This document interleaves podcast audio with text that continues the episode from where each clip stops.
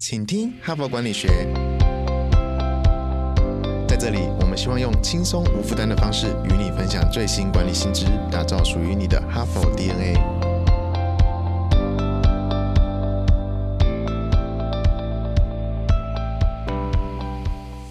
各位哈帕的听众们，大家好，我是本周的代班主持人，哈佛商业评论全球繁体中文版行销总监伊文。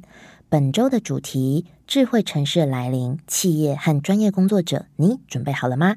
这两天呢，大师波特带大家了解了智慧联网产品必须拥有的四大全新能力，而在昨天也在进一步的引导各位因应数位浪潮翻转的产业，您的企业和产品如何用五个价值链活动和十个策略选择来达到持久的竞争优势，也因此而带出了一个关键。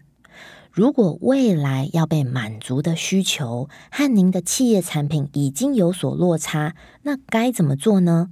这样讲可能会有一点模糊，那我们就用 HBR 导师周新辉教授常常举到的例子来说好了。哈帕的听众，你想想看，光碟片，有人还知道光碟片吗？光碟片还有人在用吗？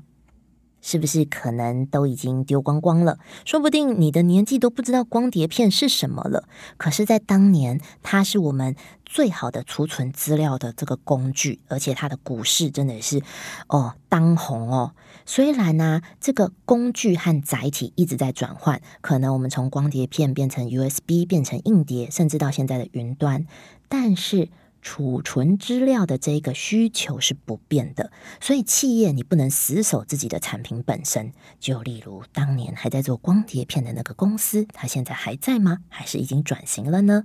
你不能死守这个产品本身，你必须要找到这个需求，而把你的核心价值随之变动。所以今天回到数位浪潮推动着这个未来城市、智慧城市，也可以说是未来的市场。人们的需求是什么呢？今天呢，HBR 请到的是华强森，他是麦肯锡资深合伙人，而且他也是负责麦肯锡的城市特别计划的全球领导人，并且他也带领着麦肯锡的亚洲能源和原物料的亚洲地区负责人。那他的文章《企业卡位战：领导人请回答的三个问题》，可以为我们来做这个问题的解答哦。首先呢，华强森也强调，随着物联网蓬勃的发展，呃，城市智慧化的脚步也在加快。所以在二零三零年的时候，全球三分之二的人口会居住在数位化的城市环境里面。这不仅仅改变了市政府，也为企业带来了重大的商机。因为智慧城市是复杂又庞大的生态系统，市政府不必。而且也没有能力可以自行提供每一种应用跟服务，因此拥有资本与技术的组织就有机会来进入相关领域来创造营收。就算没有成为系统或者是服务的供应商，随着城市越来越数位化，企业也必须因应。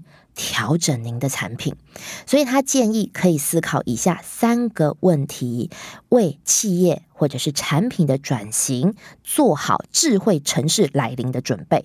首先呢，第一个问题是如何改变公司目前的产品。许多产业的公司已经开始修改做法哦，例如说，药店正在增加远距医疗的服务机台，房地产的开发商也正将自动系统化感测器和交通行动的选项整合到自己的房地产里面。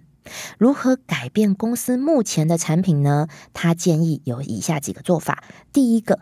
加强和市府的关系，拓展领域。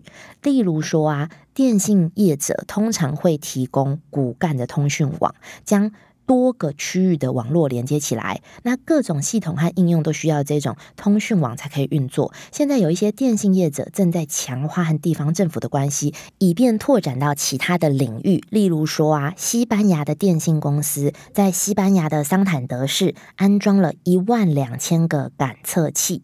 然后呢，霍达丰公司就提供了穿戴式的摄影机给执法当局，其他的电信公司则提供不同的解决方案，包括智慧型停车与废物处理系统等等等，这些集结起来，其实是可以互相连通到不同领域的。那第二个建议是丰富产品的组合，例如说，为了因应智慧城市的新形态交通，汽车制造商正在自家组合产品里面新增选项。举例来说啊。电子轿车在全球城市爆炸性的成长，可是某些客群的使用率仍然是有限的哦。于是车商就推出新款的车款，帮助他们接受这个概念。例如说，小型巴士装设 WiFi 无线网络，或者是折叠工作台跟个人荧幕，让汽车成为商业通勤人士的移动办公室。那福斯汽车也推出随需的服务。On demand，它的微型运输服务 Moya 为此设计了全新的电动车概念，把计程车啊、接驳箱型车和巴士的功能结合起来。你可以把它看作是共乘的小巴这样子的功能。那进入第三个建议，他也会建议说，协助市府来筹措资金。怎么说？因为啊，全球公共与私人投资的浪潮正在推动城市的智慧化，可是大多数的市政府经费是严重受限的。所以，如果啊，公司想要直接销售产品或者是服务给市府，就必须要用另类的方式来筹措资金，例如说。思科 （Cisco） 它成立了一项十亿美元的专案，协助城市购买思科的解决方案和搭配的技术。有一些智慧城市的计划，则是提供广告跟打造品牌的机会。Intersection 这一间技术与媒体的公司，是运用来自广告客户的营收，为城市。提供免费链接的服务机台，来扩展公共 WiFi 的无线上网服务。以上是产品的建议。那我们进入第二个问题，华强生给出的第二个问题是：智慧城市如何改变我们所属的产业价值？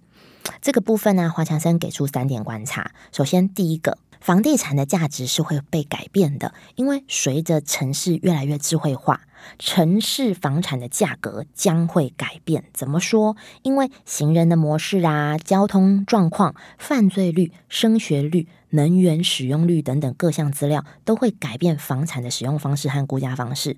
举例来说，以前呢，交通便利或者是在地铁附近都是高价宅嘛，因为交通便利。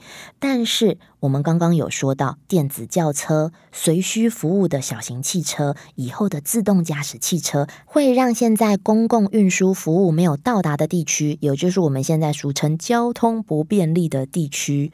更为便利，所以地价也为之上涨。如果以前条件不好，因为它不是在地铁旁，它没有高铁，它没有呃捷运等等，都会因为这一些服务变得更适合居住，然后价格就会为之翻转，更可能出现投资刚开发的新商机。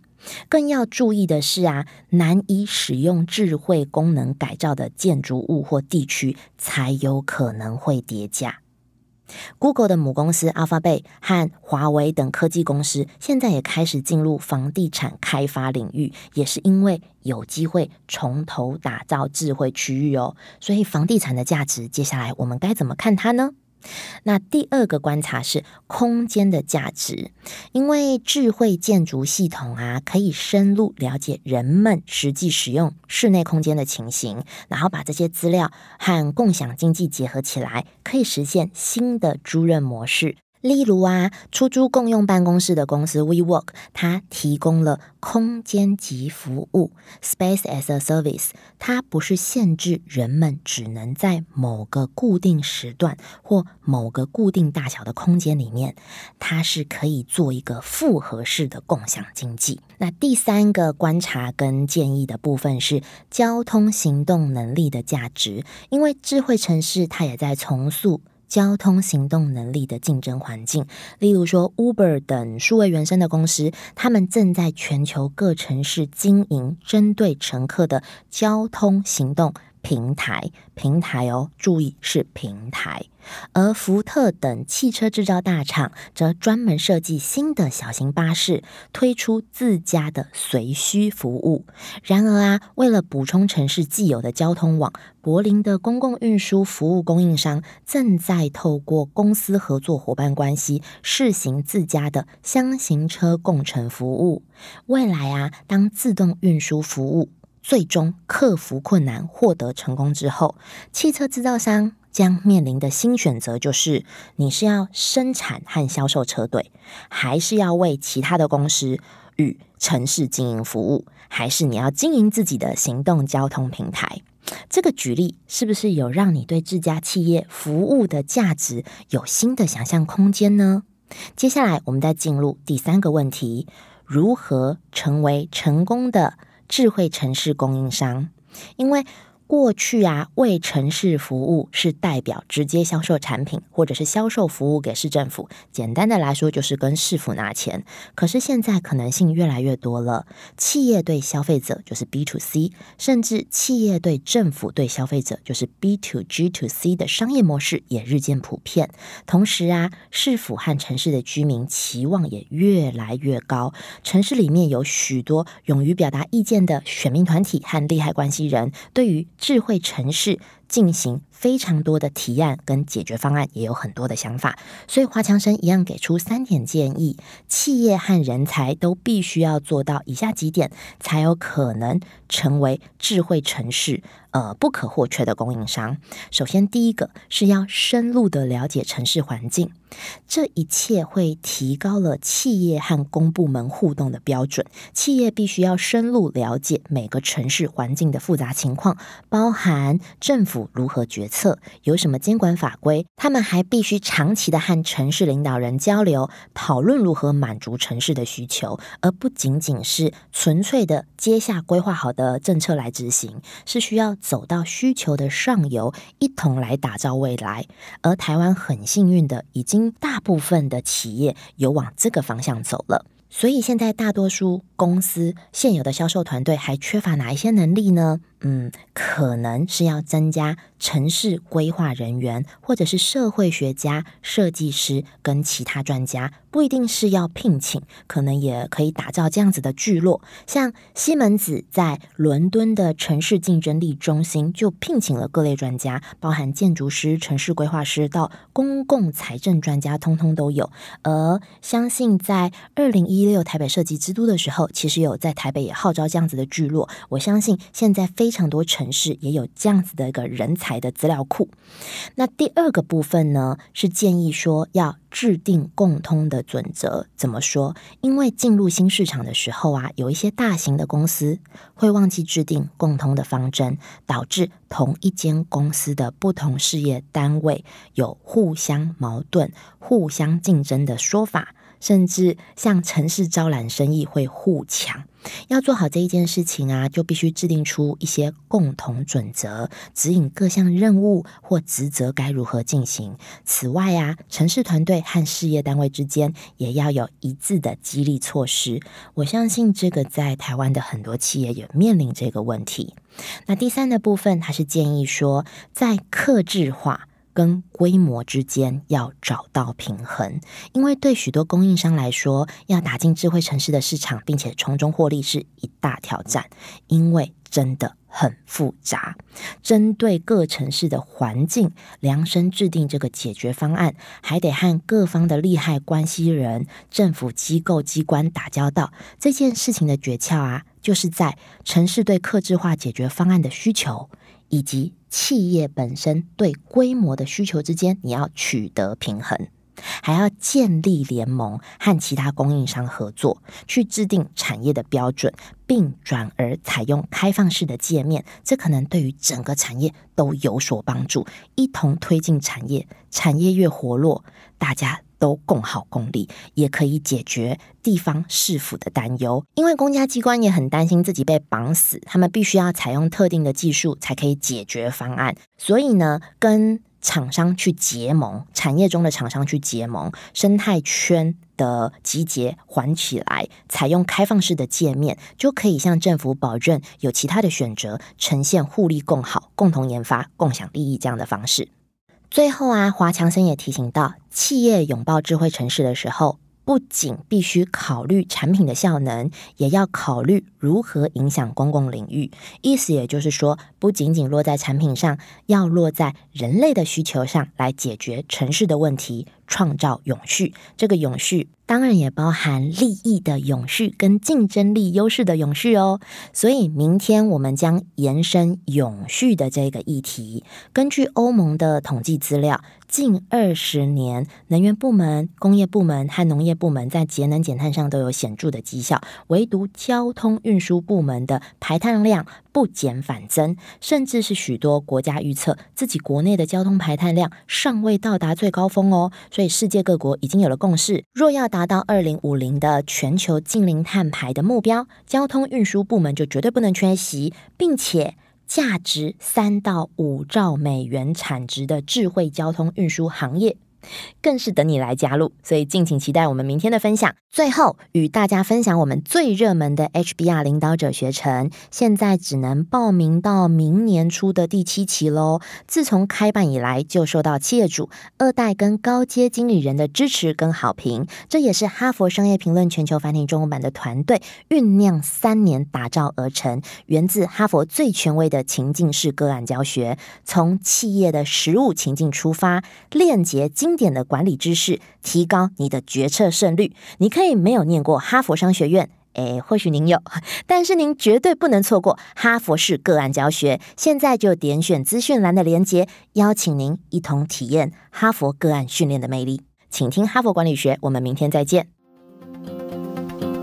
现在就注册 HBR 数位版会员，每月三篇文章免费阅读，与世界一流管理接轨，阅读更多管理大师的精彩观点。现在就开始。